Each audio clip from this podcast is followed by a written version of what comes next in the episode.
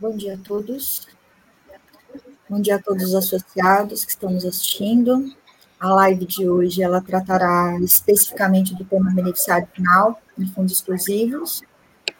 Eu sou Fernanda Soares, consultora jurídica aqui da Ambima e coordenadora do grupo técnico de discussões PLDFT da associação.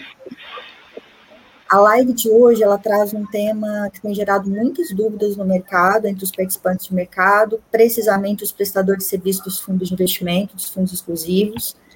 Então, em razão disso, nós trouxemos aqui hoje a CVM e a BSM para falarmos sobre esse assunto, esclarecer as dúvidas do mercado e, sobretudo, ouvir do regulador o que, que ele espera de cada prestador de serviço do fundo exclusivo. Então, antes de passar a palavra aqui para o regulador e, e autorregulador aqui presente, eu gostaria de agradecer, em nome da, da é, inicialmente o, o, Alexandre Pinheiro, superintendente-geral da CPM. O Alexandre vem nos dando todo o apoio e subsídio para as discussões sobre esse tema. Então, em nome da Ambima, Alexandre, eu gostaria de te agradecer por toda a disponibilidade para conversar conosco sobre esse tema. E eu estendo aqui o, o, o meu agradecimento já inicial ao, ao, Daniel, Daniel Maeda, ao Marcos Vinícius e ao Marcos Torres da BSN, por estarem conosco aqui hoje para esse bate-papo.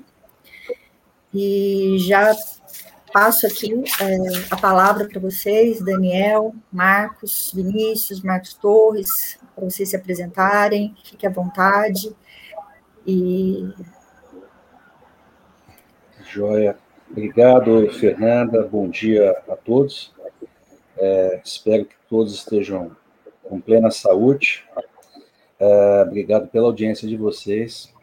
Queria aqui agradecer a oportunidade de estar aqui conversando com a Ambima, né? A gente agradece mais uma vez aí Ambima, por meio do Zeca, Soraya, Fernanda, esse trabalho importante que a gente tem que fazer relacionada à difusão de pontos importantes relacionados a essa norma, né? E sem dúvida nenhuma a gente colocou foco na questão relacionada do beneficiário final em relação aos fundos exclusivos, né? Então, para quem não me conhece, meu nome é Marcos Vinícius de Carvalho, trabalho no Núcleo de Prevenção à Lavagem de Dinheiro e Financiamento do Terrorismo da Superintendência Geral da CVM, e passo a palavra aí para o Daniel e para o Marcos Torres, só para que eles possam também se apresentar para quem ainda não nos conhece. Claro, claro. Obrigado, Marcos. É, Maeda, como o Marcos antecipou aqui, é, sou responsável pela de fundos de investimento e, e, e por isso, né, é, na CVM, assim, e, enfim, né, vai ser um prazer, com certeza, estendo aqui também uh, o agradecimento do Marcos, né, a Ambima, pela chance de, de, de, organizar esse evento, de poder esclarecer um pouquinho mais sobre a aplicação da norma, né, é, norma muito importante para a CVM, é, para a BSM, P3 também, com certeza. Então, enfim, estou é, seguro aí de que a gente vai discutir pontos bem, bem importantes e, e interessantes né, sobre, sobre a aplicação dessa norma. Marcos Torres, você quer se apresentar?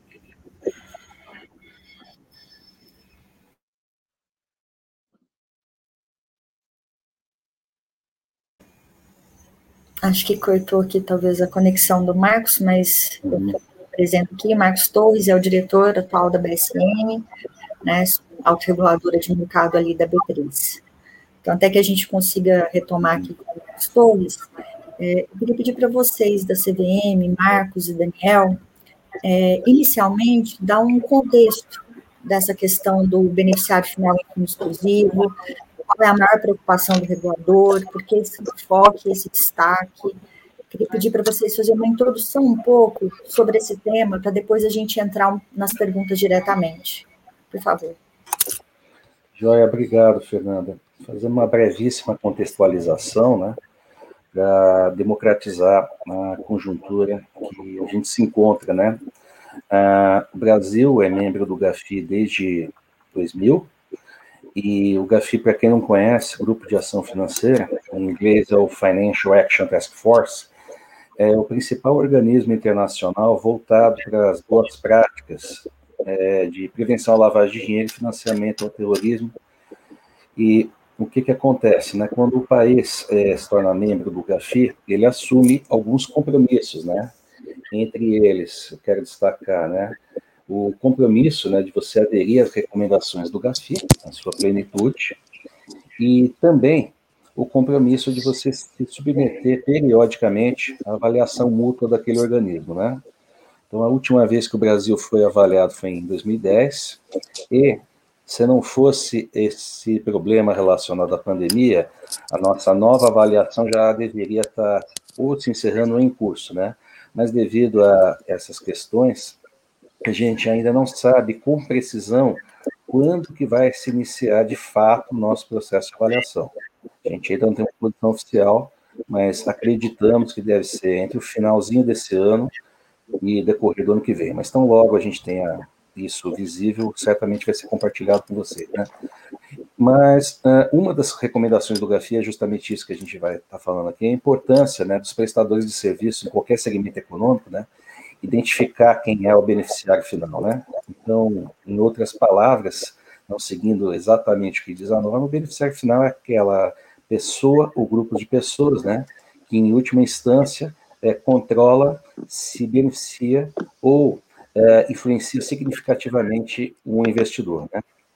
E, superada qualquer discussão de ordem é, teórica, né, como que é possível alguém lavar dinheiro no mercado de fundo de investimento, eu acho que essa questão já há um bom tempo né, deixou de ter, digamos assim, uma certa é, visão sobre temos ou não temos que contribuir, na medida em que uma das reformas da lei de lavagem, 963, né, fala explicitamente que o mercado de fundo de investimento, sim, tem o dever de colaborar, gerando insumos, eventuais comunicações de operações suspeitas, para o COAF, fazendo seu papel de unidade de inteligência financeira, né?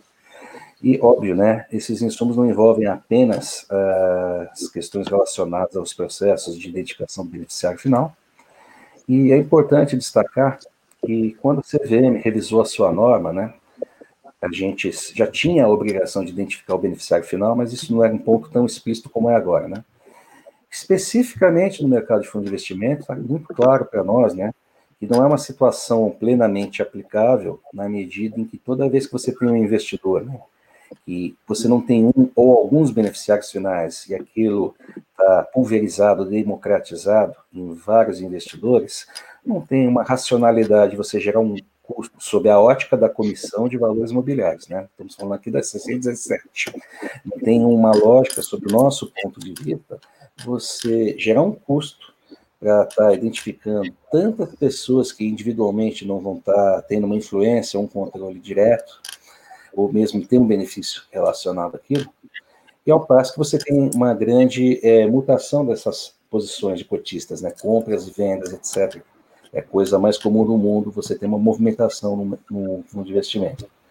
Evidentemente que aqui nós não estamos falando do fundo exclusivo, né? É justamente esse o ponto que a norma da CVM deixou explícito. Se, por um lado, a gente tem uma visão flexível sobre a não obrigatoriedade de você levar a ferro e fogo esse conceito, temos aqui a intenção de deixar claro, isso não se aplica para o mercado de fundos de investimento quando se trata fundo exclusivo. Esse dever é explícito e tem que ser levado com todo o rigor. Nós vamos estar explicando isso no decorrer da live aqui, que não se trata de uma performance. Em algumas oportunidades, alguns prestadores de serviço vão ter que interagir para saber quem é esse beneficiário final, e não necessariamente a resposta vai vir redonda. Mas o que a gente quer aqui, e vamos explicar isso no detalhe, é desmistificar, né? Então, sem fazer nenhum spoiler aqui. Eu sou o distribuidor de um fundo exclusivo, eu não tenho que me sentir de maneira alguma é, ofendido se o administrador desse fundo exclusivo ou mesmo o gestor desse fundo exclusivo bater na minha porta e perguntar, quero saber quem é o beneficiário final, né? Mas, enfim, eu acho que é muito importante a gente destacar, por fim, que como uh, parte do processo da preparação da avaliação do GAFI, recentemente foi publicada a primeira avaliação nacional de risco, né? Foi disponibilizado para todas as pessoas obrigadas por meio do Ciscoaf, e pedimos, e gentilmente a BSM e a Ambima ajudaram a difundir esse documento junto às pessoas obrigadas que estão nesses ambientes. É um documento de suma importância, é imprescindível que todos os responsáveis pela alta administração, não só o diretor da 617, leiam o conteúdo desse documento e verifiquem o que, que aquilo ali poderá ou não ser incorporado na sua respectiva matriz de risco. Né? Então, em linhas gerais, era isso que eu queria passar, nós vamos ter oportunidade de interagir, e em linha já com o Daniel Maeda, que me deu carta branca para estar tá falando também o nome dele, eu passo aqui a palavra para o Marcos Torres, se ele quer acrescentar alguma coisa em relação a essa conjuntura atual que nós estamos vivenciando. Na sequência, passar a palavra para a Fernanda. Obrigado. Obrigado, Marcos. Obrigado, Fernanda. tive um probleminha no início. Já estou aqui. Muito obrigado pelo convite. Bom dia também, Daniel. Podemos ir, ir direto para os questionamentos, direto para a live. Eu acho que você resumiu bem aqui os pontos. Tá ótimo. Bom, pessoal, para os associados, uh, quem, quem está nos assistindo, as perguntas podem ser feitas pelo chat, tem um link anônimo, então as instituições que não se sentirem à vontade de se identificar, fiquem tranquilos, podem mandar, e na medida do possível, a gente vai endereçando aqui todas as perguntas. É, eu, vou, vou começar é, assim, a identificação do beneficiário final em fundos exclusivos, né? Todos os prestadores de serviços têm que, que, ter acesso ao beneficiário, tem que saber quem é o beneficiário final. Todos os prestadores de serviços na cadeia de um fundo de investimento, de um fundo exclusivo, eles são obrigados a identificar quem é o beneficiário final e colher todas as informações do anexo 11A ou a gente pode entender que é, deve identificar o beneficiário final de um fundo exclusivo, aquele que mantém o relacionamento comercial direto. Então, no caso de um fundo exclusivo, o distribuidor e o gestor de recursos. É, eu queria que vocês falassem um pouquinho disso, inicialmente. Tá bom. É, começo, Marcos, e aí você me complementa? Isso, isso, por favor, Daniel, tá vamos lá. Não, tá ótimo. Assim, o, o, naturalmente, enfim, como o mercado sabe lá, né, a instrução 617, ela entrou um pouquinho até no detalhe, né, em relação a isso, é, salvo engano lá no artigo 13, né, e, e menciona, né, expressamente os fundos exclusivos. Então, é, existe sim essa obrigatoriedade de identificação do beneficiário final, né? Mas como você colocou, né, Fernanda, a quem ela se aplica, né? É, eu acho que é, é importante a gente sempre ter em mente, né, aquela questão é, que tentamos, né, esclarecer bastante na 607 desses dois agentes diferentes, né, na cadeia do investimento, que são, primeiro, né, o agente que é o dono do cliente, né? É, eu estou falando aqui do intermediário, do distribuidor, né? É, aquele onde originariamente o cliente faz o cadastro lá do, do artigo 11A e tudo mais, né? E aqueles que não têm o tal do relacionamento comercial direto, né? É, os outros prestadores de serviço aqui, falando no caso do fundo, né? Que não são o dono do cliente, né? Mas de alguma forma, né? Ainda que indiretamente se relacionam com ele, né? Ou prestam serviços para ele, né? É, então, óbvio, né? Assim, a regra ela é nesse aspecto né, direcionada para o dono do cliente, então o distribuidor intermediário, né, é, o, aqui no meu caso o distribuidor das cotas, no caso de um fundo listado, né, o intermediário mesmo, né, no seu sentido mais estrito, é, eles sim são obrigados a identificar o beneficiário final, né. E aí já vem aquela pergunta a reboque. Ah, então quer dizer que para o administrador do fundo, para o custodiante, escriturador, seja lá mais quem for, né? É, eles não têm nada a ver com isso? Ou gestor, né, principalmente? Não, não é isso que eu estou dizendo, né?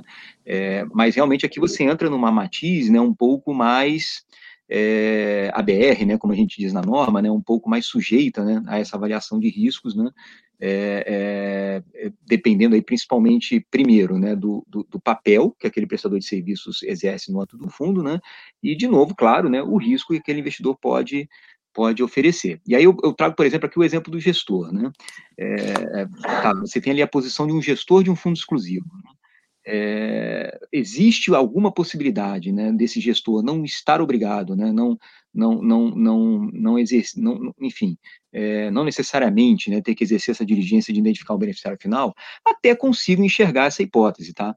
É, mas, francamente, assim, acho que é uma hipótese mais hipotética né, do que real, né?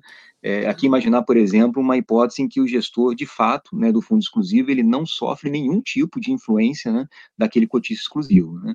Ele está realmente conseguindo exercer um trabalho ali de gestão completamente autônomo, né, é, independente né, desse cotista. Né? É, mas, de novo, é, não me parece ser, né, sequer o caso comum aqui, né, na, na indústria de fundos, né. É bastante usual, né, é, é, que num fundo exclusivo o cotista de alguma forma, né, é, queira, enfim, participar dessa atividade de gestão, né, e pergunta, quer saber, né, eventualmente sugere alguma coisa, tudo mais, interage com o gestor, né, isso é muito comum, né, é, francamente falando, né, é, aí numa perspectiva mais de ABR, né, é, se esse gestor percebe isso, né, que o cotista de alguma maneira está querendo influenciar a atividade de gestão, né, é, aí sim eu acho que ele já é obrigado, poxa, ele tem que saber, né, de onde está vindo essa sugestão, né, por que ela está vindo, né, é, qual o contexto, né, disso, né, é, será que esse cotista aqui não está querendo me induzir a tomar uma decisão de, de, de investimento em relação ao fundo, né?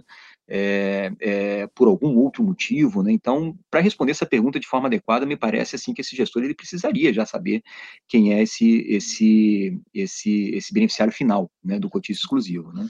Então, enfim, resumindo aqui, né, me parece, né, é, o intermediário, distribuidor, etc. Sim, sempre, né, exigência objetiva direta da norma, né? É, os demais prestadores de serviço Aí, infelizmente, eu sei que o mercado nem gosta muito dessa resposta, né? Mas aí não tem muito jeito. Depende, né? Assim, eu acho que o gestor quase sempre, né? Como eu exemplifiquei aqui, né? É, o administrador, escriturador custodiante, acho que com menos frequência, tá? Mas pode ser também, né? De novo, né? Dependendo das circunstâncias, que numa tônica ali de ABR ele, ele enxergue sim uma necessidade de identificar esse beneficiário final. E aí o, o vem a reboque o meu comentário, né? Que, que, que enfim, né? É, decorre disso, né?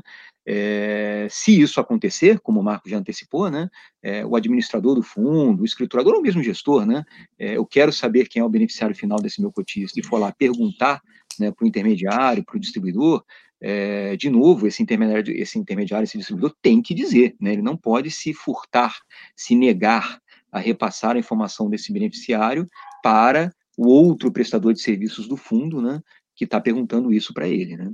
Acho que, enfim, de forma geral, era o que eu gostaria de dizer a respeito dessa pergunta. Você quer complementar, Marcos? É, eu vou, sim, tentar, de uma forma bem didática e também incisiva, complementar aí o que você passou. Então, é, é isso que o Daniel falou. Uh, estamos falando de fundos exclusivos, né? Então, vamos colocar o holofote nos fundos exclusivos. O dono do cadastro, responsável pela manutenção do cadastro, é o distribuidor da cota, e ele tem o dever de tentar saber quem é o beneficiário final. Né? Ora, se ele não conseguir saber quem é o beneficiário final em um fundo exclusivo, já é algo que nos pode até deixar chocados, sem nem as palavras. Como assim? E a gente tem que, de uma vez por todas, é, parar de ter aquela ideia né, de que como que o administrador, o escriturador, o custodiante, principalmente o gestor, como lembrou bem o Daniel, principalmente o gestor no fundo é, exclusivo, perguntar quem é o beneficiário final, eu não, eu não tenho que me sentir ofendido, ao contrário, dentro da dinâmica da abordagem baseada em risco, o estranho é algum desses profissionais, principalmente o gestor, não perguntar quem é, caso ele já não saiba, considerando como que no mundo real é estruturado um, um fundo exclusivo, né? Então, não nos parece que esse ruído tenha que permanecer. Não tem. Isso aplica-se também quando esse fundo exclusivo vai operar lá na B3. O Marcos Torres vai falar especificamente sobre a atuação do participante do intermediário lá, mas eu falo com todas as letras para vocês. Isso, de uma vez por todas, tem que deixar de ser um tabu. Numa dinâmica de um fundo exclusivo, não tenho como argumentar mais, diante de tudo isso que a gente está passando para vocês, que eu não vou passar porque a lei complementar 105, não gente. Eu acho que a gente tem que olhar isso daí sob a ótica de um novo patamar e falo de forma muito incisiva para vocês. Leiam com atenção o que diz o parágrafo 1 do artigo 17. Se existe uma preocupação de ordem comercial em compartilhar essa informação com outros prestadores de serviço, é uma grande opção vocês fazerem isso por meio das áreas de controle interno, ou seja, os diretores, áreas dos diretores da 617 interagindo entre si. A ideia não é esvaziar a área comercial das instituições, mas consagrar isso daí é um trabalho voltado para a PLDFT e é mais do que racional, como está dizendo o parágrafo 1 do artigo 17, que as áreas de PLD, os diretores de, da 617, comecem a interagir com, com esse tema. Lembrando que esse pedido e a cessão da informação de quem é o beneficiário final é um mandato, se você olhar a Lei Geral de Proteção de Dados. Então, eu considero que é um pecado capital, assim, por favor, passem na catexto, daquele lilás, para machucar a vista mesmo. É um pecado capital imaginar que alguém vai capturar essa informação para aquele DFT e utilizar para fins comerciais. Enfim, passo a palavra para que o Marcos Torres possa só detalhar isso daí sobre a ótica lá da B3, porque o participante, se vai perguntar isso para o distribuidor do fundo exclusivo, o distribuidor do fundo exclusivo não tem o direito de ficar ofendido. Ao contrário, ele está cumprindo a sua obrigação de bater na porta e perguntar. Por favor, Marcos Torres. É, sobre, sobre, a ótica do sobre a ótica do participante, a ótica do intermediário, a, a 617 traz a, vamos dizer assim, uma, a, a ABR contida na 617 traz uma flexibilidade que o mercado sempre demandou é, ao mesmo tempo que ela traz a flexibilidade, ela coloca a governança dentro da decisão também, de se relacionar com o cliente e da maneira como quer se relacionar com o cliente, com informação completa ou informação completa. A, a norma estabelece o requerimento mínimo, mas dá abertura dentro da, da ABR por intermédio das políticas aprovadas na alta governança, de se relacionar com informação incompleta. Então, eu queria começar por aí porque eu, não vou entrar na discussão aqui do, do fundo exclusivo é, e a relação com o gestor, que o Daniel e o Marco já trataram, mas eu, eu vou fazer falar daqui do impacto que tem no intermediário. Aquele que tem o cliente, aquele para o qual existe um contrato de intermediação regendo a, o relacionamento comercial e as suas obrigações. A, o relacionamento com informação incompleta, ele é, não é de hoje que a CVM reconhece que ele pode existir. Isso é uma assunção de risco que o intermediário tem perante o seu cliente.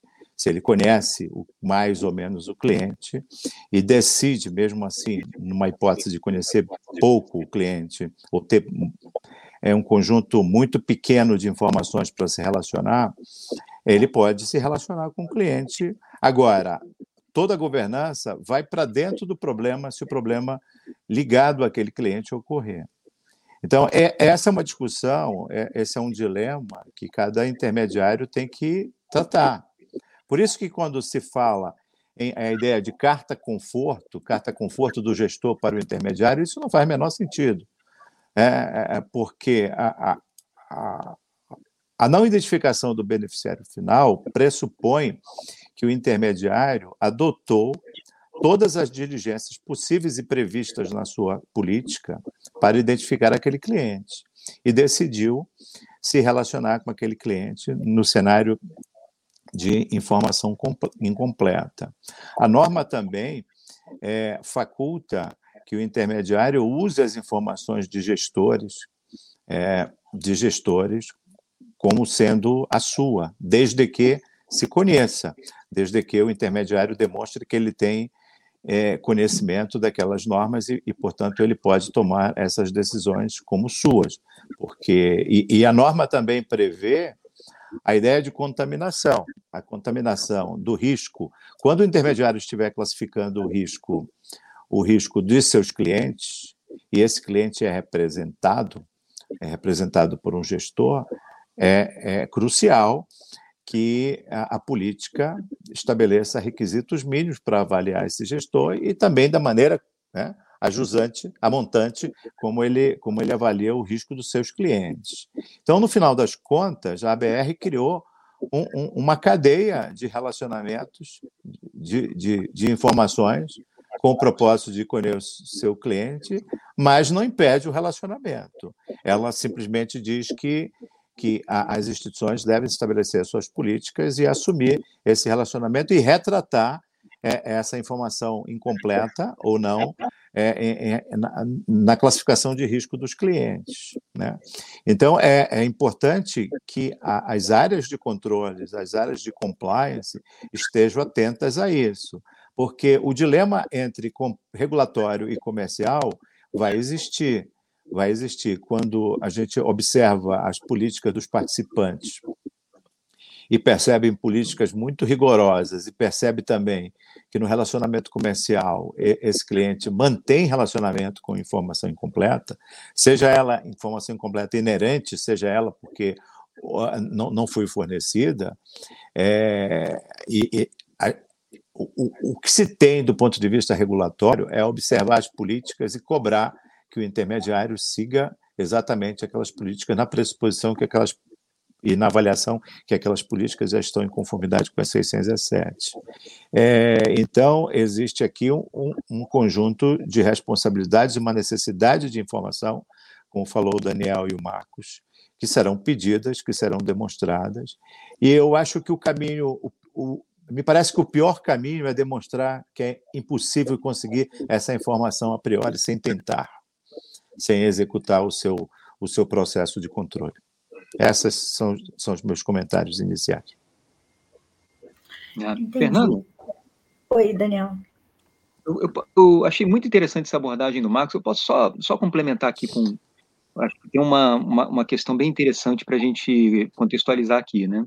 É, porque realmente me caiu um pouco essa ficha agora, né? Ouvindo o Marcos falar. Quando a gente fala de intermediário, né? É, a gente tem duas perspectivas diferentes, né? De intermediário olhando para um fundo, né?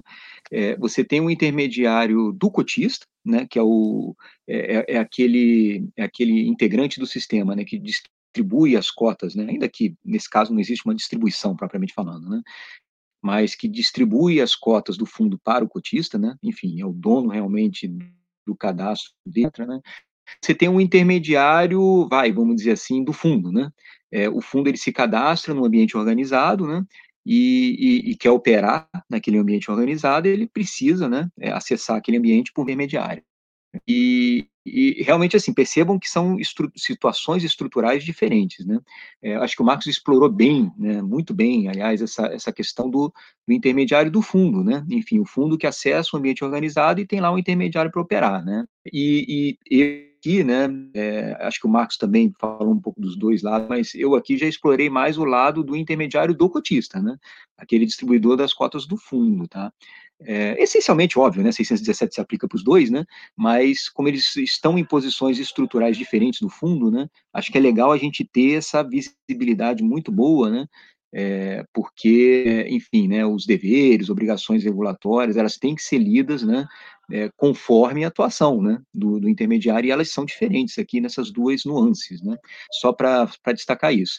E aí, em relação ao, que eu já ouvi isso muitas vezes também, né, ao dilema regulatório versus comercial, né, é, lembrar também, gente, aqui, e óbvio que isso pode fazer parte da, da do, do, do, do, outro prestador de serviços, né, que procura aquele aquele camarada lá, o administrador fiduciário, por exemplo, né, que pode estar sujeito a esse risco, né, a esse conflito, né, que, que isso tem que ser segregado, tá? Até por exigência regular, né?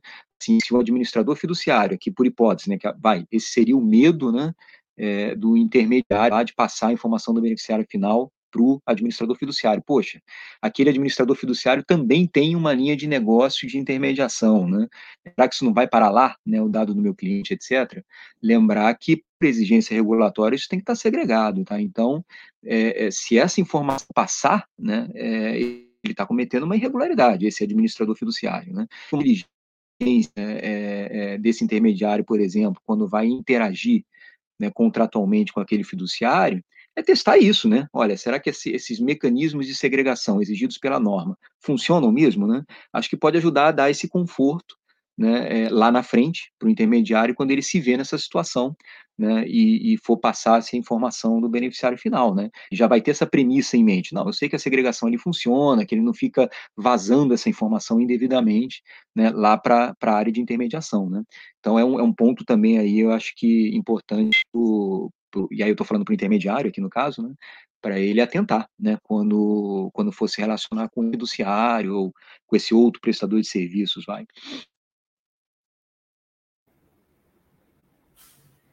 Entendi. Acho que falhou um pouquinho aqui. É, Daniel, Marcos Vinícius, Marcos Torres, assim, só para tentar exemplificar um pouco e a gente voltar nesse ponto que, que eu entendo ele é bastante é, importante, né? Então, assim, vamos, vamos partir do pressuposto que a gente está falando do fundo exclusivo, o intermediário que a gente está dizendo aqui, que é o dono dele, é o distribuidor. Então, assim, não há dúvidas que o distribuidor tem que identificar o beneficiário final. No caso de um fundo exclusivo, gestor de recursos, na maioria das vezes, porque ele mantém, né, esse, esse, na maioria das vezes, mantém esse relacionamento comercial com o, é, com o cliente.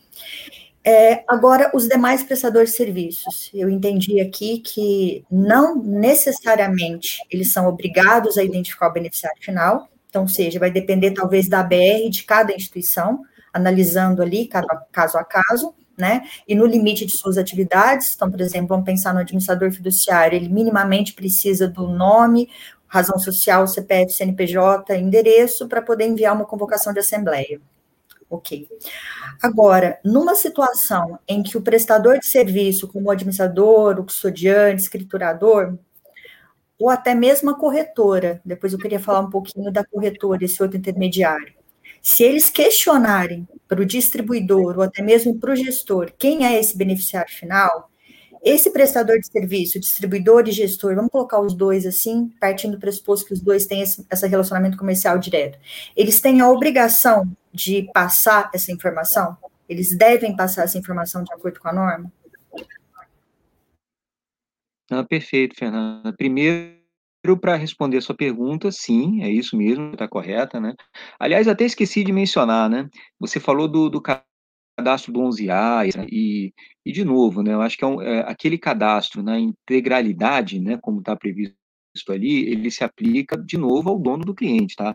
É, eu, eu, já recebi esse tipo de dúvida, né? Aliás, mais de uma vez, né? É, ah, mas o fiduciário, por exemplo, o administrador fiduciário precisa ter aquele cadastro do 11A inteirinho também? Não, não é o caso, tá? Então, assim, é, é realmente o, o, óbvio, né? Para exercer a sua atividade, ele vai assim, como você lembrou, né? De algumas informações, aliás, até muitas, né? Cadastrais do, do, daquele cotista, né? Conjunto de cotistas, né? Mas é isso, é um cadastro que cumpre esse fim instrumental, né? Mas ele não é obrigado, por não ser o dono do cliente, não ter esse relacionamento comercial direto, a ter todas aquelas informações do 11A, tá? Quem tem que ter aquelas informações, de novo, é o distribuidor, é o intermediário, né? É, mas, enfim, fechando esse parênteses, né, respondendo a sua pergunta, né, e aí voltando para outra questão, que é um pouco do que eu falei na, na resposta à pergunta anterior, né, é, isso, gente, assim, tem, tem, as pessoas têm falado muito, né, sobre, ou, ou enfim, sentindo um certo receio, né, em função de 105, de, de LGPD, não sei o quê, é, é, é, enfim, embaraçar né, essa troca de informações sobre os beneficiários finais, né. Gente, assim, é, leitura aqui, né, nossa, da CVM sobre essa questão, se não fosse assim, não pediríamos isso na norma, né? É, as leis, elas não brigam entre si, né? Esse, esse, esse, esse falso problema, ele não existe, né? Assim, quando uma lei é escrita, obviamente, ela é escrita pensando numa aplicação sistemática que considere todas as outras, né? Então, assim, é, é, é jamais, né, a Lei 105, né, ela vai poder ser lida como uma lei que inviabiliza uma outra lei, como a 9.613, né? É, ou a LGPD, a mesma coisa. É, aí a gente pode botar mais, mais tempero ainda nessa confusão, né? Aí tem a lei de acesso à informação também. Enfim, todas as leis, elas obviamente conversam entre si. Qualquer conflito de normas, né, como a gente lembra lá dos, né, das aulas de direito, é sempre aparente. Né? Esse conflito, ele é, é, a ferro e fogo, ele nunca existe, né? O, o que abre para o operador de direito é justamente enterrar esse conjunto de leis de maneira a conferir né, o maior alcance, a melhor efetividade possível a todas elas. Né? Então, eu vou dizer de novo aqui, né, é, alguém me dizer que fala, ah, não, mas não dá para aplicar a 9.613 ou a regulação da CVM porque a 105 não deixa, né? Gente, isso não existe, isso aí é, é uma leitura correta da lei, né? Eu estou sendo bastante, da lei 105, né? Eu estou sendo bastante enfático nisso, né? Porque, obviamente, eu compreendo, eu entendo, né? As preocupações e desconfortos que um participante ou outro possam ter, né? É, e é uma lei delicada, não estou negando isso, né? Mas é um ponto muito importante, tá? É, é, é, essa, a Lei 105 ou o LGPD, ou seja lá que outra lei né, que for, ela não pode nunca ser usada como argumento para inviabilizar a aplicação da 9.613. Tá? Ela tem o seu propósito, naturalmente, né, de, de, de rigidez, de garantir uma rigidez do sistema, né, e ela, obviamente, também vai encontrar, sim, um espaço adequado para sua aplicação, é, naturalmente, né, é, é, explicada pela CVM por meio da sua regulamentação, né, é, que o participante opere, enfim, né, é, é, tranquilo né, e confortável, né, sabendo que está respeitando as duas, né, ou as três né, leis. Né. É, então, isso é realmente que eu estou é, sendo repetitivo aqui, porque a gente não pode, né, como o Marcos brincou ali, né, também, a gente não pode mais é, é, se prender né, nesse tipo de discussão que é um pouco obsoleta. É, as duas leis, obviamente, elas coexistem, né, e naturalmente a CVM está aqui justamente para explicar como, né, acho que a nossa regulamentação deu um belo passo aqui, essa live é uma outra iniciativa nesse sentido, né, mas com certeza elas coexistem e devem ser ambas respeitadas, né, é, é, ambas observadas, ambas seguidas. É, uma coisa importante, até complementando o que o Daniel falou, e até já antecipando uma pergunta que foi feita aqui no chat para nós, que recebemos, né? Óbvio que vão ter situações em que não vai ter o beneficiário final. Não é que eu não quero fornecer porque a lei complementar 105 ou LGPD, mas, por exemplo, vamos imaginar que o cotista do fundo exclusivo seja um fundo de pensão. Vai manter coerência em tudo aquilo que a gente disse. Não vai ter uma, duas, três beneficiários final. Simplesmente coloca, trata-se de um fundo de pensão, por tudo aquilo que a gente está falando, isso está pulverizado em vários beneficiários, de forma que é impossível, do ponto de vista racional, identificar um ou dois. Né? Perfeito. Um outro exemplo que vem na cabeça, né? Imagina que é um fundo exclusivo cujo cotista seja, por exemplo, o Fundo Soberano da Noruega. É a mesma situação. Né? Agora, toda vez que for possível individualizar um ou alguns CPFs, em função de tudo isso que a gente está falando, é plenamente razoável que na dinâmica de PLDFT, de um fundo exclusivo, fundo exclusivo, essas informações circulem entre os prestadores de serviços. Mas não estamos aqui falando de conteúdo, principalmente, né? Mas principalmente da forma. Qual o meio mais adequado de fazer isso? Existe um temor legítimo dessa informação ser utilizada para fins de área comercial, além de, de novo, eu repito, isso ser um pecado capital, prefeito da Lei Geral de Proteção de Dados, passou da hora, na minha opinião, das instituições olharem com o devido carinho o parágrafo 1 do artigo 17. Então, trata-se de uma troca de informações voltadas para alimentar as áreas de compliance da instrução 617 das instituições que estão uh, uh, interagindo. Tá? Um último ponto que eu quero destacar aqui, antes de passar para o Marcos Torres, caso ele queira complementar alguma coisa, é que muitas vezes as pessoas não estão levando em conta que a gente está falando de abordagem baseada em risco, né? Então, por que, que eu quero saber o beneficiário final? Ah, porque se eu não souber, a CVM vai puxar minha orelha. Marcos falando aqui, né? As opiniões aqui externadas não representam necessariamente a opinião da Comissão de Valores Imobiliários. Mas o Marcos falando aqui. Ah, você quer saber para dizer que sabe? Nota zero é, definitivamente não é esse o espírito da 617. Você tem que saber para que você possa alimentar a sua matriz de risco, em função das diretrizes que estão na sua política, né? Então, dizer que eu sei quem é o beneficiário final e ponto, não. Pode parar, não é por aí. Saber quem é o beneficiário final é o meio, e não o fim de todas as obrigações que estão previstas lá. Torres, eu não sei se você quer complementar alguma coisa. Eu quero só colocar o cenário. Você mencionou, Marcos, você mencionou que a 617 já estabelece aqueles que, que não, não precisam, aqueles tipos de clientes que não precisam de identificação do beneficiário final. Esse tipo de coisas pode estar já chumbado na política da instituição e, e, e não precisar de nem, nenhuma, mas nenhuma diligência comprobatória a esse respeito, porque já está lá chumbado na política. No entanto, você pode ter outros clientes e o gestor representando esses fundos é, perante o intermediário, e o gestor pode fornecer a informação ou não. É, é, é mesmo tendo a, a obrigação, o, o, gestor pode ou não fornecer essa informação. Aí se cria, a, é, vamos dizer assim, uma situação que o intermediário tem que tratar. É, ele não vai ter só uma, uma saída na política dele, dele que é não, não se relacionar. É, essa situação ela é, é pouco provável, a, a, a, apesar da, da, gente escutar bastante em alguns, em, em, alguns lugares, em alguns grupos de discussão, é, que se vai fazer isso, e, e, algumas instituições até escreveram isso nas políticas. Né? Me parece bem inexequível, considerando o tipo de é, necessidade da, da área comercial, de, de se relacionar e, e, e, a, e, a, disputa. Então, no final das contas, a instituição vai, o intermediário, vai ter que aprender a lidar com informação incompleta. vai ter que aprender a tratar aquele risco, porque o mesmo cliente ele pode se apresentar de maneira distinta perante vários é, é, é, intermediários. Então, ele pode se, se apresentar de maneira completa perante o intermediário A e pode se manifestar de maneira incompleta, do ponto de vista de informação, para o intermediário B. E ambos podem manter o relacionamento com esse cliente, desde que as suas políticas tratem o risco compatível com essa incompletude. É isso que está lá na 617. A 617 não estabelece uma regra única para todo mundo. Por isso que eu acho que é, a, a, carta conforto, comportamento pra, padronizado para todo o mercado, essa não é a melhor saída e não é melhor tratamento no mundo de ABR e no mundo que a informação é incompleta e que o fornecimento dessa informação também obedece questões de relacionamentos. Né?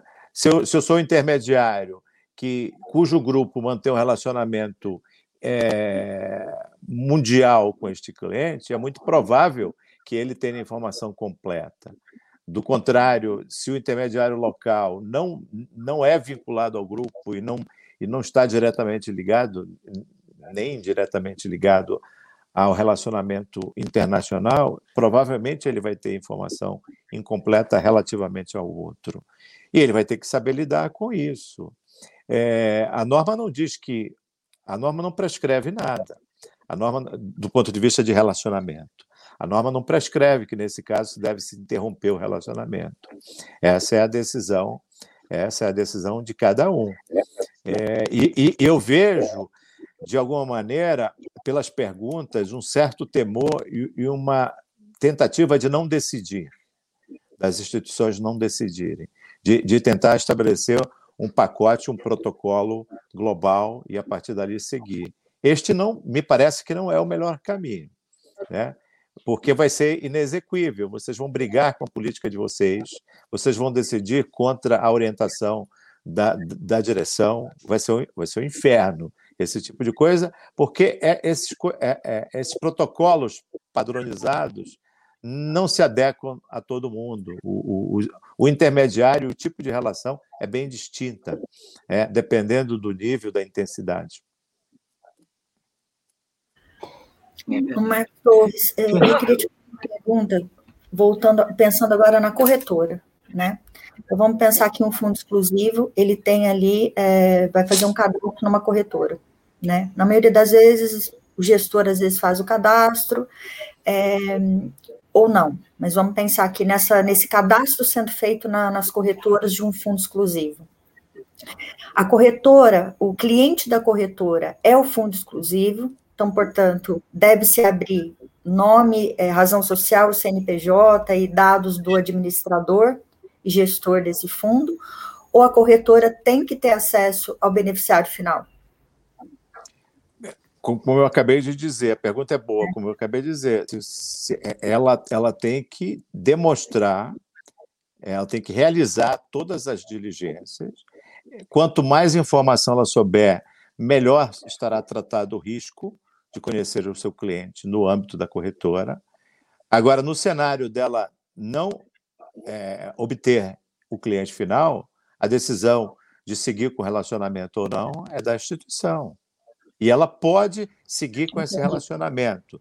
E ao seguir com esse relacionamento, isto não é uma irregularidade desde que ela demonstre internamente ou por avaliadores externos, inclusive reguladores, que ela seguiu exatamente o que prescreve a 617 e, e seguiu o que prescreve a sua a sua política, inclusive naquelas questões é, ligadas à classificação desse cliente e na coerência da classificação desse cliente em relação aos demais clientes. Eu acho que é isso que se espera da instituição. Então, ela não precisa, pelo menos a norma não diz isso, ela não precisa interromper o seu relacionamento se ela não tiver essa identificação. No entanto, ela tem que demonstrar que as diligências né, prescritas na sua política foram executadas. Entendi. É, tem bastante, a gente está com muitas dúvidas aqui, a gente vai tentar endereçar na medida do possível, e aí, caso a gente não consiga, a gente pode depois passar para vocês, né? E aí acho que a gente responde, disponibiliza no site da Ambima. É, uma dúvida: distribuição por conta e ordem. Como que fica essa situação para a identificação do beneficiário final? Uhum. Eu acho que eu posso começar a explorar isso primeiro, Fernando. Eu vi, de fato, tem uma pergunta aqui no, no evento sobre isso, né? E eu achei curiosa a abordagem da pergunta, né?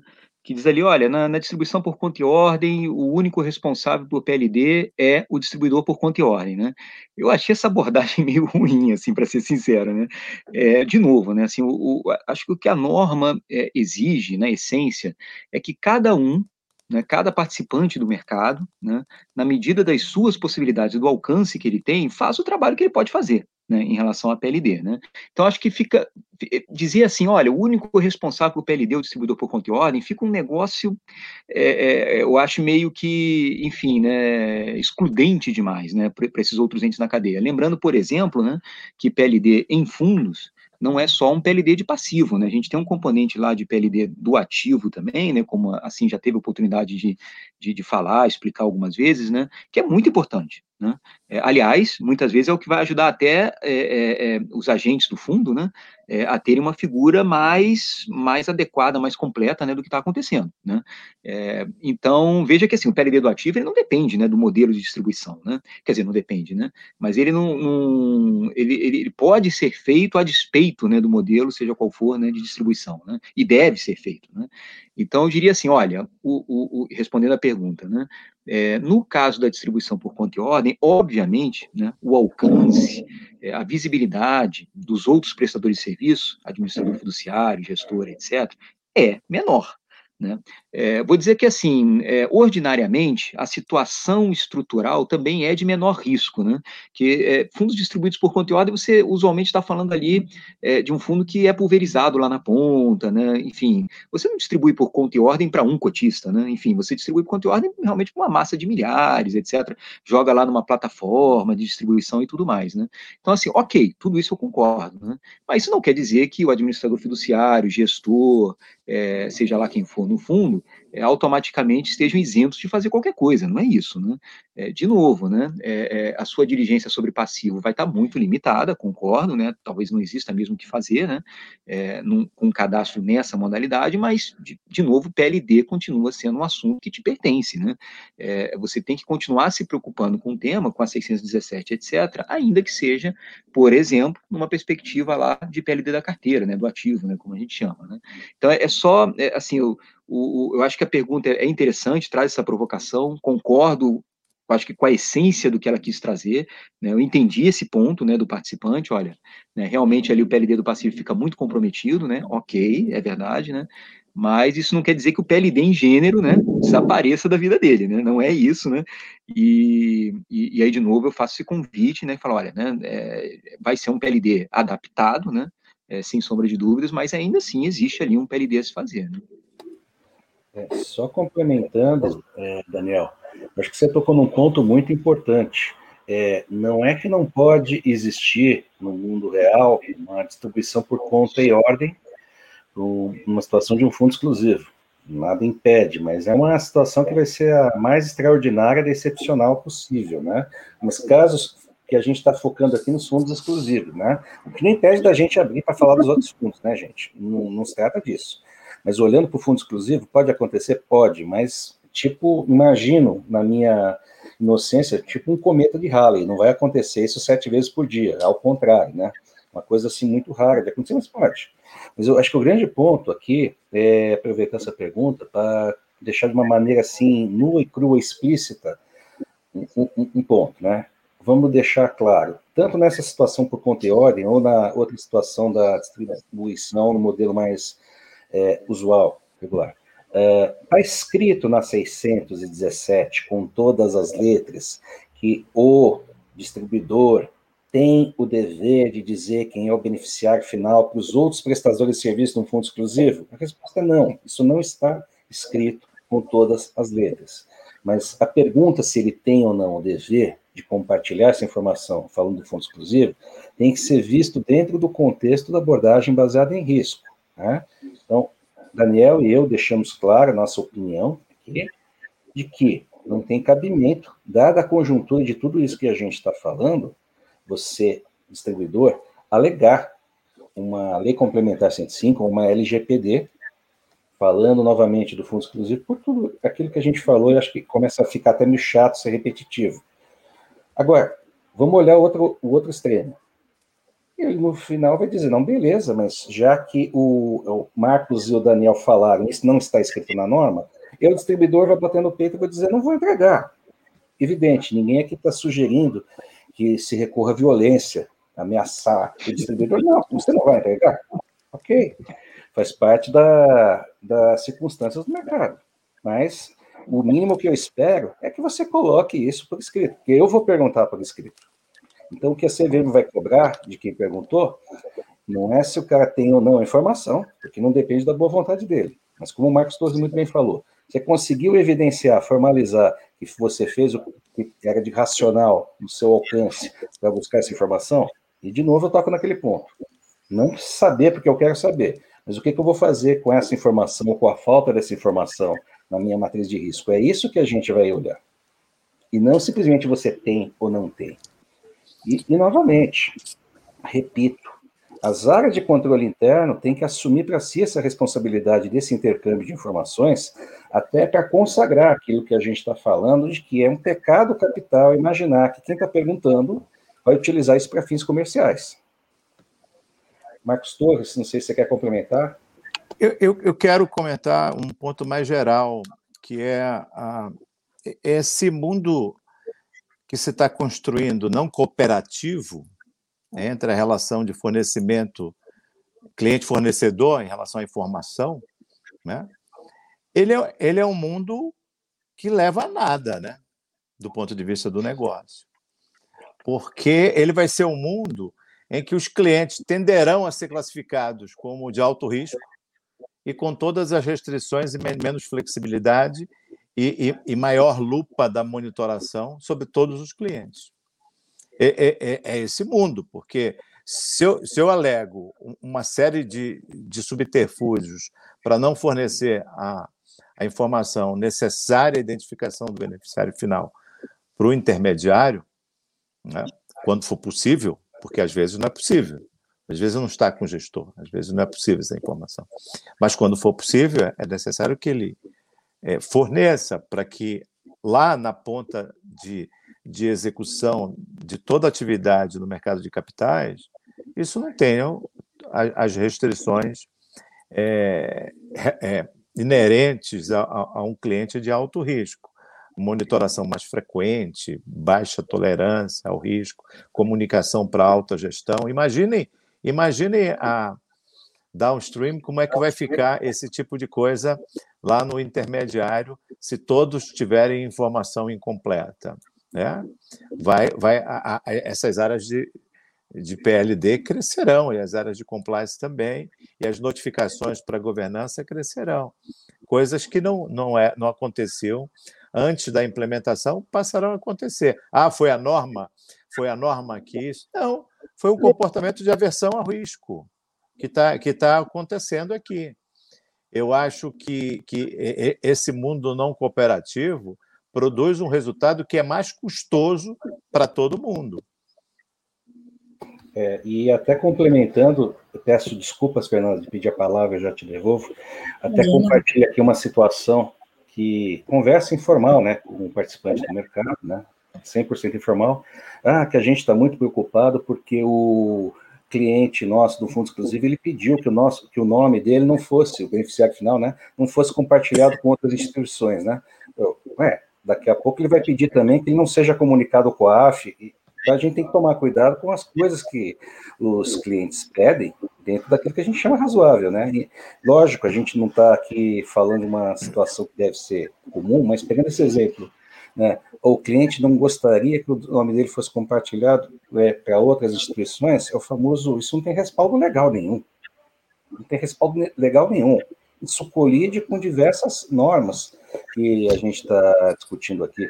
Então, com todo respeito a esse cliente, que eu não imagino quem seja, eu entendo ele tem o direito de não querer, mas infelizmente não se trata de querer. A instituição tem o dever de, em algumas situações, ter que compartilhar o nome dele dentro dessa dinâmica. Né? Então, a gente tem que colocar isso daí de uma maneira é, é, muito racional. A informação é sensível, deve ser salvaguardada, e por isso que é importante não aqui, novamente, depreciar de forma alguma a primeira linha, pessoal do front office, middle office, back office, eles têm um papel fundamental, mas a sensibilidade dessa troca de informação, de novo, reforça ainda mais que isso seja feito por meio das áreas de controle interno das instituições, pelas áreas de PLD das instituições. É, é, Marcos, se você me permite, Fernando, também, é, o cenário, dentro do seu exemplo, é, se o cliente deseja não, ser, não chegar até as bases do COAF, é, quanto, mais, quanto mais informação tiver, melhor o intermediário apreciar as, as atipicidades.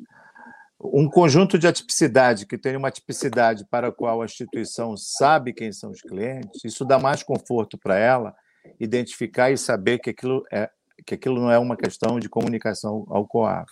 Ao passo que um outro cenário, que a mesma tipicidade aconteceu e ela não sabe exatamente quem são os beneficiários finais, é muito provável que ela seja, é, vamos dizer assim, incentivada pela política e pelo, pela decisão a comunicar. Então é o contrário.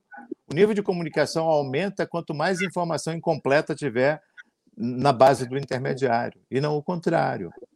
Então, é, é, me parece que é meio até, vamos dizer assim, está tá faltando um pouco de, de racionalidade nessa relação cliente-fornecedor aqui, porque o comportamento defensivo também virá, também virá do lado do intermediário. Então, então aquele quando falávamos há pouco, é, a, a, algumas semanas atrás sobre questões de de-risking, se existe ou não questões de de-risking, é, de aversão absoluta ao risco, né? evitar o relacionamento por conta de informação incompleta, isso, isso leva a comportamentos defensivos de, de toda a ordem.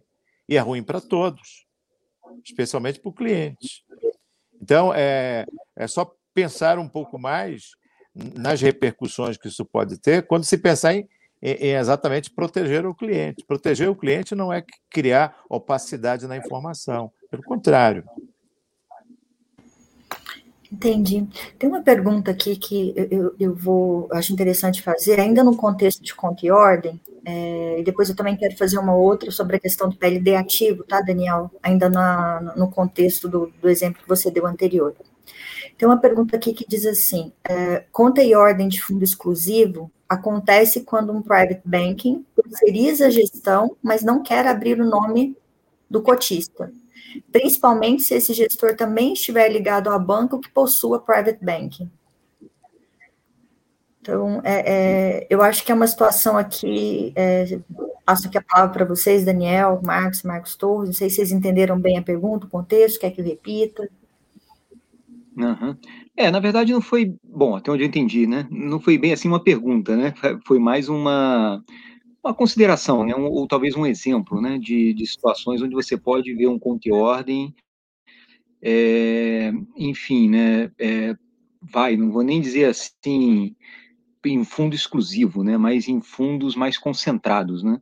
É, enfim, nem fundos exclusivos também, né? Dependendo aí do, do naturalmente do porte, né? Do, do, do, cotista de private, né? Enfim, se for realmente alguém é, muito endinheirado ali, né? É, pode ser que justifique um fundo exclusivo lá de, de cotas, vai, que, enfim, está lá aplicando custos em os fundos, esse cotista, enfim, administra lá dessa forma. Né?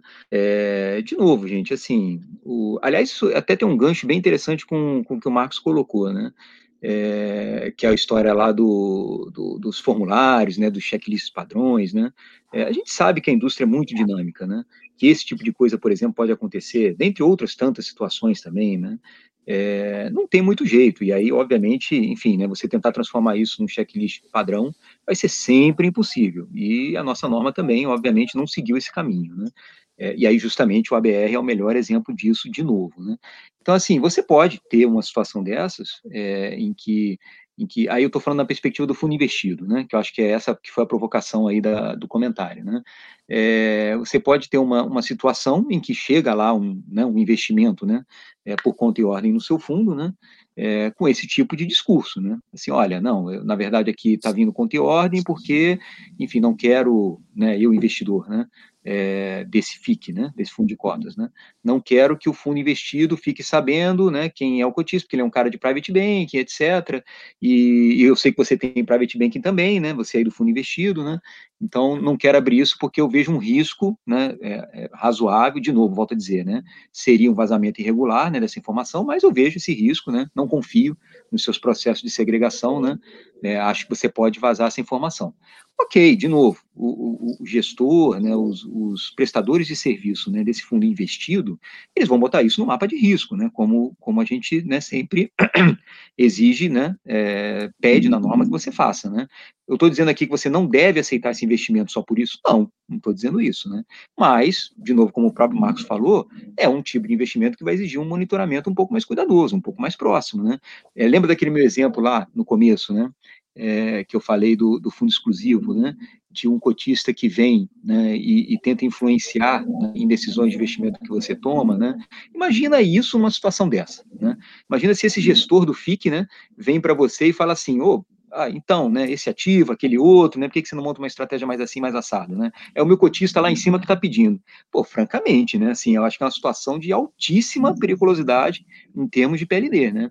É, pô, você vem com teoria, ainda, ainda vem com uma postura dessa, né, tentando influenciar o processo de decisão aqui no fundo, né? É, de novo, isso depende de vários outros fatores também, né? Não dá para a gente resumir tudo aqui, né? Qual a relevância desse investimento no contexto do seu fundo, né? Qual é a relevância do seu fundo para a carteira de investimento daquele, daquele FIC, né? Tudo isso está na conta, tá? é, dentre outras variáveis, né? Mas o, o, meu ponto é apenas esse, né? Obviamente, se você já teria, né, alguma preocupação adicional e monitoramento adicional também, né? É, numa situação dessas, né? É, é, dependendo do comportamento né, desse, desse investidor, vai desse FIC, né, em relação a você, é, essa grade vai subir mais ainda, né, em relação ao que subiria se não fosse conta e ordem, né. Então, o meu ponto aqui essencial é esse, olha, é, é errado, né, ou é proibido, né, é, você admitir um investidor por conta ordem, ainda que seja, né, por meio de um, de um, de um fundo exclusivo. Não, de novo, né, assim, é, pode acontecer, né, é, e essa justificativa, ou esse exemplo, né, que foi trazido, é até um exemplo concreto interessante, né, de, um, de, um, de uma forma em que isso pode acontecer, né, mas vai, vai mesmo, né, exigir desse fundo investido, né, é, olhando aqui, estou olhando de novo na perspectiva do fundo investido, né, vai exigir um monitoramento mais próximo, sem dúvida. Assim, ele não vai, é, ele não vai poder adotar para esse tipo de investimento o mesmo monitoramento que ele adotaria para uma outra situação em que ele soubesse, né, é, é, o, enfim, né, o, o, que não fosse conta ordem, vamos dizer assim, né, é, e claro, né, é, é, sempre lembrar, né, que isso está lá no ferramental da norma, né, é, nas situações em que ele não conseguia alcançar essa visibilidade, né, pode chegar, inclusive, num momento como nesse exemplo que eu citei, né, que você acabe, mesmo sendo conta e ordem, falando, olha, assim, desse jeito eu faço se eu souber quem é o beneficiário final. E aí, enfim, né, é, na perspectiva de risco daquela instituição, né, dos fundos, do fundo investido e tal, é, paciência, pode, pode ser que se chegue mesmo, né? E aí você até quebra esse modelo, fala, olha, aqui conteúdo não vou trabalhar contigo e ponto, né? Vai depender muito realmente do, desse apetite de risco do, do, do, dos prestadores de serviço do fundo investido, né? Vamos chamar assim, em particular, nesse caso, o gestor, claro, né? Mas, mas, de novo, não tem fórmula mágica, né? É, mas acho que a minha resposta mais, mais direta, né, para essa consideração, né, seria essa: olha, é o tipo de situação que vai te exigir um monitoramento maior, não tem jeito né, e eventualmente comunicações em, situação, em situações né, é, é, é, é, em que essa comunicação não existiria se não fosse conta e ordem. Faz parte do jogo, né? É, de novo, a comunicação para o COAF é mais uma dessas ferramentas né, que está ali na mesa, né? Para te dar esse conforto de que, olha, a minha parte eu fiz, né? Que o que me cabia, né? Aliás, o, tem uma outra pergunta, Fernando, até faço um gancho com isso, né? É, que às vezes tem um pouco dessa. A gente tem que lembrar mesmo, né? É, e aí eu achei bem, bem, pertinente, bem pertinente essa pergunta aqui, que também é meio que uma consideração, né? É, às vezes você não, não, não consegue alcançar esse beneficiário final, seja por uma negativa do, do lá do outro lado, né, de, não, de não querer prestar, etc., mas você consegue formar uma figura ali, né, razoável, né, sobre a origem desse investimento, né, saber se é PEP ou não, né, qual o tipo de investidor, né, enfim, qual é a estrutura de investimento que está por trás, etc, etc, né, é, isso te ajuda de novo, né, nesse, nesse, nessa, é, nesse mapeamento, né, nesse ranking né, de risco que você vai fazer do cotista, né? Então, assim, é, quer me parecer, né, se chegar uma situação de supervisão da CVM, que a gente encara lá, né, um, um caso concreto de negativa, né, de, e, e aí a gente percebia ali que o, que o, que o, enfim, quem perguntou, né, não fez diligência nenhuma, né, assim, olha, é, enfim, ele me disse que não queria me dar e eu desisti, né, e segue a vida, né, pô, não é assim também, né, é, tenta chegar onde você pode, né, de novo assim, é, ainda que você tenha essa, essa resistência do outro lado, não, tá bom, você não quer me abrir o beneficiário final, mas me diz aí, que tipo de cotista que é? É uma PEP? É um, é um, é um não residente, com, com, com dificuldade de identificação de beneficiário e por isso que você não está querendo me dizer? Enfim, tenta entender, né? Acho que assim, é, é mais uma vez,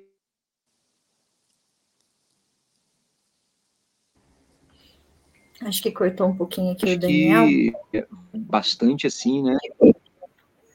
Opa, cortou, né? Vai um pouquinho contra é, o espírito lá da 607. Vocês conseguiram me ouvir? Não, conseguimos. Sim. É, eu queria só, antes de passar para vocês, é, Marcos, Vinícius e Marcos Torres, é, só para aproveitar o gancho aqui, aí depois vocês puderem complementar já em cima, é, vamos entender assim, uh, um, é, como saber se a movimentação é conta e ordem e se aquele fundo é exclusivo? E aí eu estou pensando assim, né? A gente está aplicando, vamos supor, num, fundos e fundos, né? Então, é, a gente podemos entender que o distribuidor, o gestor, o administrador, dependendo ali de quem vai fazer, ele vai ter que começar a perguntar se aquele fundo é um fundo exclusivo ou se é um fundo que está distribuído por conta e ordem né? Até para que ele possa. É, é, é, na verdade, essa é uma pergunta aqui, né? Como saber se a movimentação por conta e ordem vem de um fundo? E se, esse, e se o mesmo fundo é exclusivo? Né? O gestor administrador precisará questionar todas as movimentações? Uhum. É, enfim, é, é, acho que tem dois pontos aí, Fernanda. Primeiro, assim, saber se é conta e ordem ou não, né? Na primeira, de, é, na primeira diligência de PLD que você for fazer, você vai descobrir, né? Que, assim, é, é, vai ser o primeiro ponto que ele vai te trazer. Falar, olha, é conta e ordem, não posso te abrir o cotista, né? Muito menos o, o, beneficiário na visão dele lá, enfim, vai ser o argumento que ele vai trazer.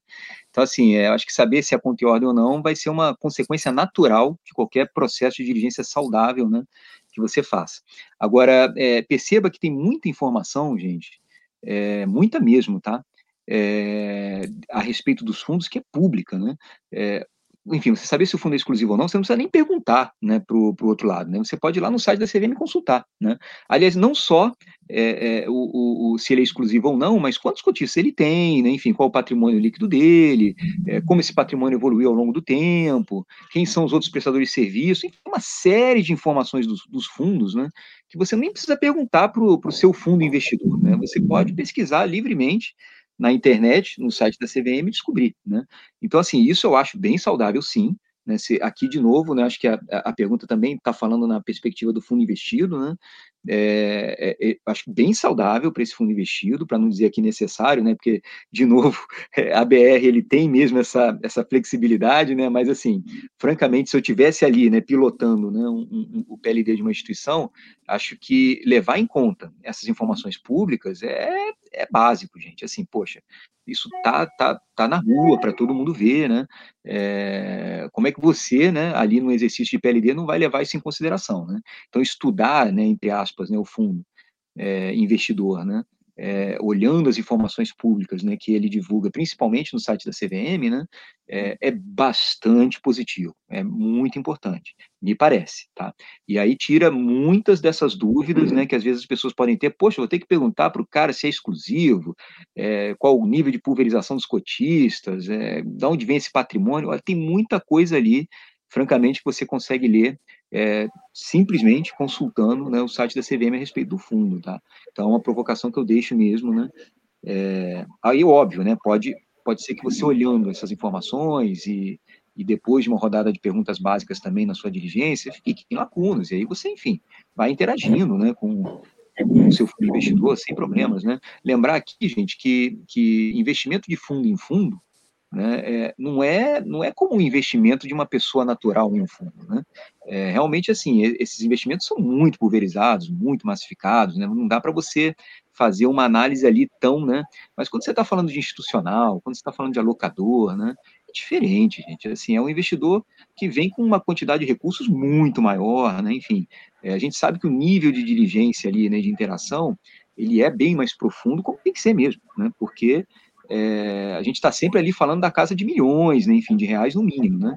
Então, é, é, é, é um, acho que existe um cuidado né, nessa diligência, quando você está falando de um investidor né, institucional, alocador, etc., né, que justifica mesmo, tá? Ele, ele tem espaço para isso, porque é um tipo de investimento mais, mais delicado né, e relevante, né, claro, para o fundo investido. Né? Exato, e lembrando, né, a gente está falando de abordagem baseada em risco. Então, não é uma invenção da CVM, não é uma invenção brasileira, é um padrão mundial para efeitos de prevenção à lavagem de dinheiro e financiamento do terrorismo. Ou seja, você tem que assumir riscos. E que eles conversem com as diretrizes que estão na política, e mais do que isso, você coloca em prática. Né? Então, vamos ver um exemplo real do que está acontecendo, que o Daniel está falando. Eu tenho dois fundos exclusivos aqui investindo nos meus fundos. Um veio da instituição A, que me contou tudo, o outro veio da instituição B, que contou o mínimo necessário. Bom, é melhor ter uma carta conforto da mão do que não tem nada, evidente. Mas vamos lembrar o que o Marco Torres falou, e eu também já mencionei. Isso por si só não é o fim, é o meio. E aí eu vou lá na supervisão. Ah, eu sei quem é esse daqui, que a instituição me abriu. Mas esse daqui eu só tenho uma carta conforto, tá? A pergunta de um milhão é, beleza, agora me mostra como é que você monitorou esse que você sabe e esse que você não sabe. Ah, eles estão monitorados da maneira rigorosamente idêntica. É esse que é o ponto da questão. De novo, ter a carta conforto, saber quem é o beneficiário final, isso não é o final do processo. É mais uma variável que tem que ser inserida no seu processo de monitoramento. Porque se um você sabe, o outro você não sabe, eu estou com a carta conforto, e aí você, na supervisão, ou o Marcos Torres, a equipe do Daniel lá, chega e descobre, mas na prática você monitora igualzinho um, igualzinho você monitora o outro, para. É aí que está realmente o espírito da abordagem baseada em risco. Faça de fato, não só em palavras, na política, mas de fato demonstre que você mostrou aqui um monitoramento mais rigoroso em relação ao outro que você sabia. Marcos Torres, por favor. É, é, é, isso, não vou, não vou repetir o que vocês já disseram. quero dar um destaque para a questão da conduta. A conduta dos dirigentes e dos responsáveis está na razão direta dessa assunção de risco, né? o, o nível de assunção de risco. Então, quanto mais se relaciona com instituição para a qual a informação é incompleta e, consequentemente, se conhece pouco o cliente. Não, e não só na entrada, né? O cliente, conhece o cliente na entrada e na dinâmica. Né? Eu acho que a maioria da, dos questionamentos, eles são questionamentos ligados à, à entrada, né? ao embarque desse cliente, mas tem uma série de coisas, o Daniel mencionou aqui, tem coisas que podem criar uma parada obrigatória e dizer daqui a partir daqui eu só, só continuo se você me disser quem é o cliente. E, e, isso ocorre, independente de 617 ou não. Antes de, de ter a, a, a, análise, avaliação baseada em risco, toda instituição já fazia a sua, a sua avaliação. Ela já tinha um sentimento de quem era, de uma maneira bem ad hoc, mas existia o que a 617 trouxe foi institucionalizar as coisas, né? colocar papéis e responsabilidades, criar a flexibilidade de dizer, faça, faça o que você acha mais conveniente de acordo com a sua política. Então, mas a questão da conduta, ela está diretamente, é, ela está diretamente ligada a, a, a, esses elementos de flexibilidade que a norma trouxe. Né? E não vai existir, não vai existir protocolos gerais que, que facilitem ou que criem a falsa impressão, porque a, a, palavra é essa, a expressão é essa mesmo, cria a falta, falsa impressão de proteção, né? Porque não, não tem. O que se espera, o que a norma fixou, é o mínimo de diligência que tem que ser feita para poder mostrar que aquela conduta foi, foi adequada do ponto de vista, especialmente no cenário em que tiver um problema. Né? A gente está discutindo aqui, mas essas coisas só vão importar mesmo né, no cenário que tiver o problema. É, uma coisa é a avaliação de compliance, você está em conformidade com a norma e tudo mais. A outra coisa é quando o problema está na instituição e, de alguma maneira, ela tem participação, ela está naquela cadeia por meio do qual a, a, aquele conjunto de operações circulou, suspeitas circularam. Né? Agora, Fernanda, se você me permite só falar um pouquinho da carta conforto, é, de novo, isso não está previsto na norma, mas, no, novamente, eu acho que a carta conforto nada mais é do que uma formalização de alguns pontos que a gente está discutindo aqui. E a crítica do Marcos Torres é muito importante, no sentido de que nenhum problema de você ter a carta conforto. A questão é até que ponto que você vai estar tá fazendo uma espécie de contrato de adesão para resolver situações peculiares que não vão necessariamente atender a maior parte das pessoas que vão usufruir disso, né? Então, alguém perguntaria para mim, mas Marcos, eh, você entende que é legal ter carta conforto? A minha resposta seria: depende. Você entende que é legal pular de paraquedas? Eu respondo. Eu nem entraria no avião. Eu nem entraria no avião. A questão é qual é seu apetite de risco. Também. é: você fez diligência naquela instituição? Ah, mas aquele, aquele cara estudou comigo desde o maternal. Aí já começa. Ah, e porque ele estudou com você desde o maternal, e ele trabalha lá, você confia naquela instituição em termos de PLDFT? Começa por aí, né? Existem cartas e cartas conforto, né? Uma coisa, por exemplo, eu ia dizer, sobre a minha ótica, né? Se eu, no lugar de vocês, receber uma carta conforto, eu ia exigir no mínimo, entenda? Isso não é que vai resolver ou não a situação, mas no mínimo os pontos que a pessoa que fez essa pergunta muito bem observou. Tá, mas desde quando que você tem relacionamento com esse cliente que você não quer me contar quem é? que tipo de produto que ele opera aí, você sabe quem é o beneficiário final, não tem veja bem, é sim ou não. Ele é um PEP, não tem veja bem, sim ou não. É assinado diretor responsável pela instrução 617 daquela instituição. Outra coisa é você mandar um contrato de adesão falando, falando, assinado com todo respeito ao diretor da área comercial, que a gente está falando aqui para efeitos de PLD. Quem está testando a carta conforto é, da, daquele emissor é o diretor da 617. É a mesma coisa que falar que é o diretor da área comercial, e, de novo, ninguém aqui está depreciando a área comercial. Não entendam mal minhas palavras. Mas é, são situações em que a área de PLD-FD tem que estar na frente da situação. Não adianta a gente imaginar que isso é uma conversa de ordem é, comercial não é, não é uma conversa da área de negócios. Remeto novamente ao parágrafo 1 do artigo 17. Então, existem modelos e modelos de carta conforto, né? E a crítica do Marcos Torres é muito importante. O problema não é ter ou não a carta conforto. A questão é, se a gente está imaginando que vai ser um contrato de adesão, para, já não vai funcionar. O mínimo que eu espero é que seja uma coisa customizada, customizada para aquele cliente, aquela situação peculiar. Não sei se o Marcos Torres queria falar alguma coisa.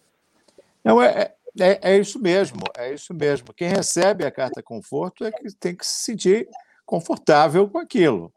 E, e não dá depois para usar, é, ah, eu me senti confortável com uma carta conforto que era mais um, um, um, documento para constar, um documento para mostrar, né? para mostrar para regulador, para mostrar para supervisores em geral.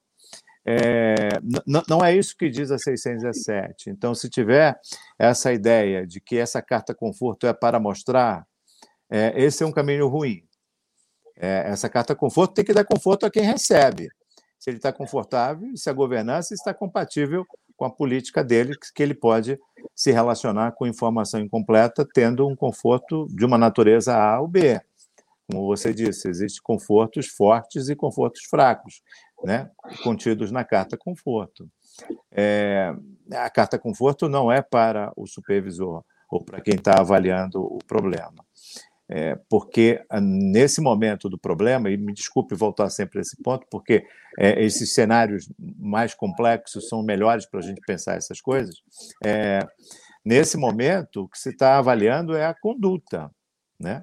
A conduta de quem recebeu, de quem abriu o relacionamento, de quem permitiu que aquilo continuasse ocorrendo mesmo fora dos padrões da corretora, porque essa situação vai ocorrer, né? Ter padrões, esse dilema comercial regulatório, ele vai ocorrer, é, ele, ele, precisa, ele precisa estar monitorado, controlado, esse tipo de coisa, orientado. Né? Então, é, é, E aí, como se responde todas esses, essas questões? Não se responde de maneira padronizada, né? se responde caso a caso, porque a mesma instituição ela pode ter para clientes com o mesmo nível de ausência de informação, ela pode dar tratamentos distintos. Ela pode dar, é, é, é previsto nas políticas, né? dar esse tipo de relacionamento. Então, a instituição já, já coloca lá uma, uma válvula de escape para manter esse relacionamento, é, desde que ela queira. A... Agora, o que ela não pode é, é dizer que ela tomou essa decisão simplesmente sem executar as suas políticas. É isso. Exatamente, exatamente isso, Fernanda. A palavra muito mais importante que deve ser mencionada aqui, desculpe te interromper, mas já te passando, é: eu tenho, de quem recebeu, eu estou com a carta conforto, beleza, mas a pergunta de um milhão é: a sua carta de conforto é, é, conversou com o seu sistema de monitoramento? Me explica. É esse que é o grande ponto. Ter ou não ter a carta conforto é uma variável a mais, mas você tem que demonstrar que aquilo gerou impacto positivo ou negativo no seu monitoramento. Desculpa, Fernanda, te passar a palavra. Imagina, de forma nenhuma, gente. É, só para comentar aqui que a gente está chegando nos 10 minutos finais, né? A gente tem bastante pergunta, mas assim, é, é, eu, eu, vejo que muitas das perguntas que a gente está recebendo é no sentido de. Não, não, foge muito do que a gente já tem falado, é muito no sentido assim, ah, é, tem situações que eu não consigo identificar, né? Então, por exemplo, ah, quando a aplicação vem por conta e ordem, não sabemos se é um fundo ou pessoa física que está investindo e, consequentemente, não temos como consultar esses dados no site da CVM para descobrir se é um fundo exclusivo. Então, é, é, mais uma situação que, assim, a pessoa não tem como saber ali, né? É uma situação. É, a gente, eu estou recebendo outras perguntas aqui, eu vou até tentar juntar tudo em função do horário. Uma outra situação também, ah, é um fundo é, exclusivo comprando cotas de um outro fundo que é pulverizado. Tem vários outros clientes, entre eles esse fundo exclusivo que está ali comprando cotas. Né?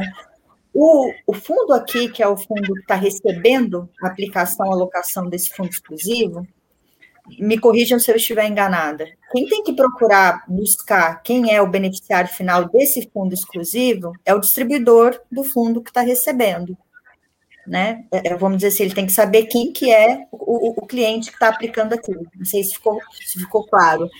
Os demais prestadores de serviço, o gestor, por exemplo, ou outros, é, eles não. não, não é, é, é esse fundo exclusivo que está comprando cotas desse outro fundo aqui é um cotista como qualquer um, é um, é um cliente como qualquer um outro, vamos dizer assim. Então, é, é, nessa situação, podemos afirmar que para aqui no distribuidor, é o distribuidor que tem que identificar, e aí eu acrescento. Vamos supor que o distribuidor, o gestor do lado de cá, diga para o distribuidor, distribuidor do fundo que está recebendo a locação, não quero abrir. Né? De novo, aí vem essa mesma situação de não querer dar a informação ou não ter muita facilidade para obtê-la. É, o que, que eu faço nessa situação? Acho que continua ainda muito na linha do que vocês estão dizendo, né? Você pode Não, verificar qual é o percentual que esse fundo está sendo investido, qual é a do diligence que você fez no, no, prestador de serviço, quanto que esse prestador representa de risco para você. Não sei se, é um, uhum. se eu estou correto em afirmar isso.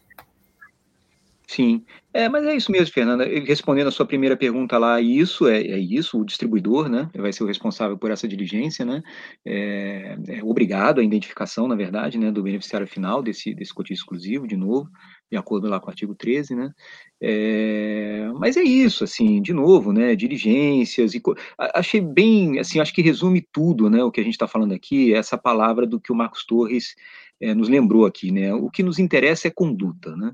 O que nos interessa é, é como ele está agindo. Né? Ele está sendo dirigente, ele está correndo atrás, ele está procurando saber, está monitorando de forma mais intensa né? quem merece ser monitorado.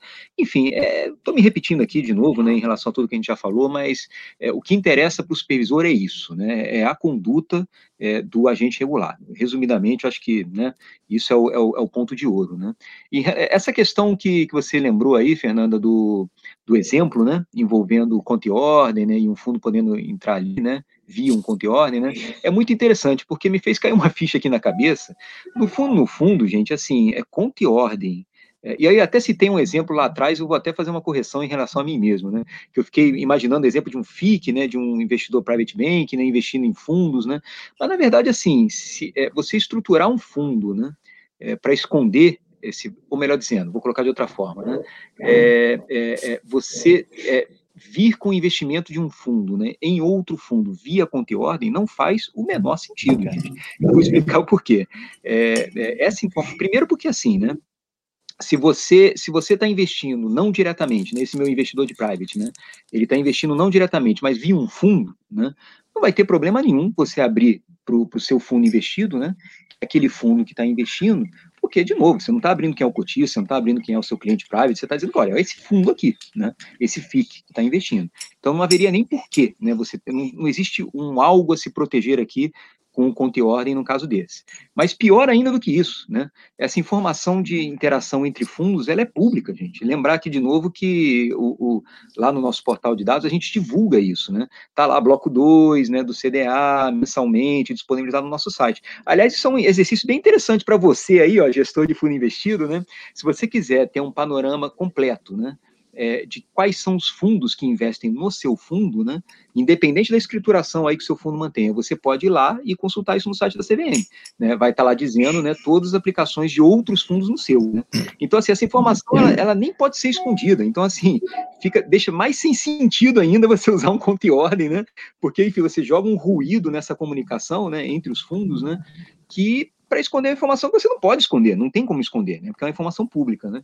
Então, assim, o, o, o, foi muito interessante essa provocação aí dessa questão que você repetiu, né, Fernanda? Porque me fez repensar sobre isso, né? De fato, assim, conta e ordem não é para fundo, tá? Fundo investidor, né? Conta e ordem é para outras coisas, quando você quer realmente esconder ali, né?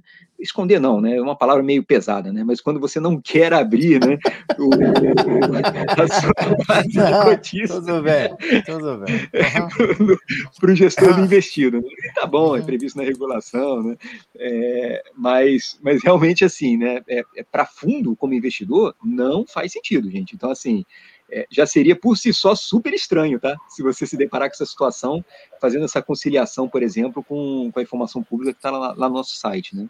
É, mas é só um comentário que eu achei super é, interessante de fazer, porque foi uma ficha que me caiu olhando, né, para consideração aí da para essa pergunta, né? É, e Daniel, só aproveitando que a gente está com o tempo contado aqui, eu já faço a provocação para você, para o Marcos Torres, né? Ou seja, né, tentando fazer o que chamamos de resumo da ópera Pô, eu tentei saber quem é o beneficiário final e não sei. Eu vou ser punido pela CVM ou pela DSM porque eu não sei quem é o beneficiário final? Não, vírgula. Definitivamente não. Vamos colocar isso de uma vez por todas na nossa consciência. O fato de eu não saber quem é o beneficiário final não é por si só uma irregularidade, desde que eu demonstre diligência. Ou seja, mil vezes uma instituição que não sabe quem são os beneficiários finais, nesses exemplos que a gente está dando, e monitorou adequadamente, conversando com as diretrizes que estão na política, e conseguiu demonstrar mitigar o risco, mitigou o risco, do que uma instituição que sabe quem são os beneficiários finais e não fez a lição de casa de maneira adequada em termos de monitoramento, eventuais comunicações ao COAF, etc, etc. De novo, a CVM não veda que você inicie ou mantenha o relacionamento com o investidor, você tendo ou não esse relacionamento direto, que vai ter situações caso a caso, mas não veda você manter esse relacionamento. O problema é como você vai se posicionar dentro da abordagem baseada em risco. E eu, se não sou o dono do cadastro na indústria do fundo, eu tenho o direito e dever de saber, sim, quem é o beneficiário final, naquelas situações em que é aplicável, principalmente se tratando de fundo exclusivo. Não se pode mais persistir com essa é, com esse tabu, vamos dizer assim, que simplesmente eu vou mencionar a Lei Complementar 105, a LGPD. Nós tentamos demonstrar aqui que isso não pode prosperar dentro dessa visão conservadora. Existe muito caminho para a gente caminhar para frente. Eu acho que essa que é a ideia que precisa ficar fixada, né? Voltando e concluindo para passar a palavra para o Maeda para o Marcos Torres, e até para a Fernanda, né? Com certeza. Não se trata de ter ou não o beneficiário final, não se trata de ter ou não a carta conforto. Se trata de você ter condições de demonstrar que você fez o que estava no seu alcance para mitigar os riscos. Mas isso não vai estar escrito na instrução, porque é uma abordagem baseada em risco. O risco é seu, e você vai ter que se comportar de acordo com as diretrizes que estão na própria política de PLD, FT da sua é, instituição. Você pode ter um apetite de risco mais agressivo ou mais conservador, nenhum problema. A questão é você mostrar que foi coerente com tudo isso e conseguir demonstrar que você mitigou seus riscos. É, eu acho que uma coisa importante, meio que chover no molhado, mas é importante, é que não é papel de todos esses prestadores de serviços identificar o crime de lavagem de dinheiro. Não é papel deles. O papel deles ele está compatível com o que prevê a norma e com, com, a quantidade de informação que ele tem e a diligência que ele fez tem para obter aquela informação. Então, a sua, a sua, vamos dizer assim, responsabilidade, ela não é absoluta. Ele tem que ter feito algo, ou tem que deixar de ter feito algo para ser avaliado a, a sua, a sua conduta, as suas responsabilidades. Então, a minha sugestão, e como essas coisas envolvem, é, tem é, estão relacionadas com envolvimento da governança, né? previsão na política e decisão compatível com isso. Né? E, e, e o Marcos Vinícius costuma repetir isso sempre. Não é a falta de informação que obrigatoriamente leva a comunicação ao COAF. Tem que ter a tipicidade, tem que ter um, vamos dizer assim, uma suspeita pronta. Claro que a suspeita pode vir da, da relação cadastral original, né? né? Se ele está numa lista de exceção, já veio lá esse tipo de coisa, vai ter um procedimento. Mas só a, a, a pura a incompletude da informação, que pode ser inerente na maioria dos casos, não é situação para isso. Ela é situação de monitoração, de envolvimento, comunicação e, e uma série de coisas. Então, a, a, a palavra final que eu deixo aqui é um pouco da experiência também de supervisão da BSM, é o seguinte: escrevam essas situações todas que vocês estão trazendo aqui para perguntar na sua política, defina o que você quer fazer e amarre todas elas com a sua autogestão. E depois siga exatamente elas. E, e se vocês quiserem mais, vamos dizer, margem de manobra, Joguem isso numa situação atípica, joguem isso num comitê, joguem isso numa maneira que vocês podem compartilhar e, e, e pegar a aprovação da autogestão. E a BSM sempre está à disposição, sempre está à disposição de para servir de sparring para testar essas coisas com vocês a, a partir da nossa da nossa experiência. Eu acho que esse é o melhor caminho.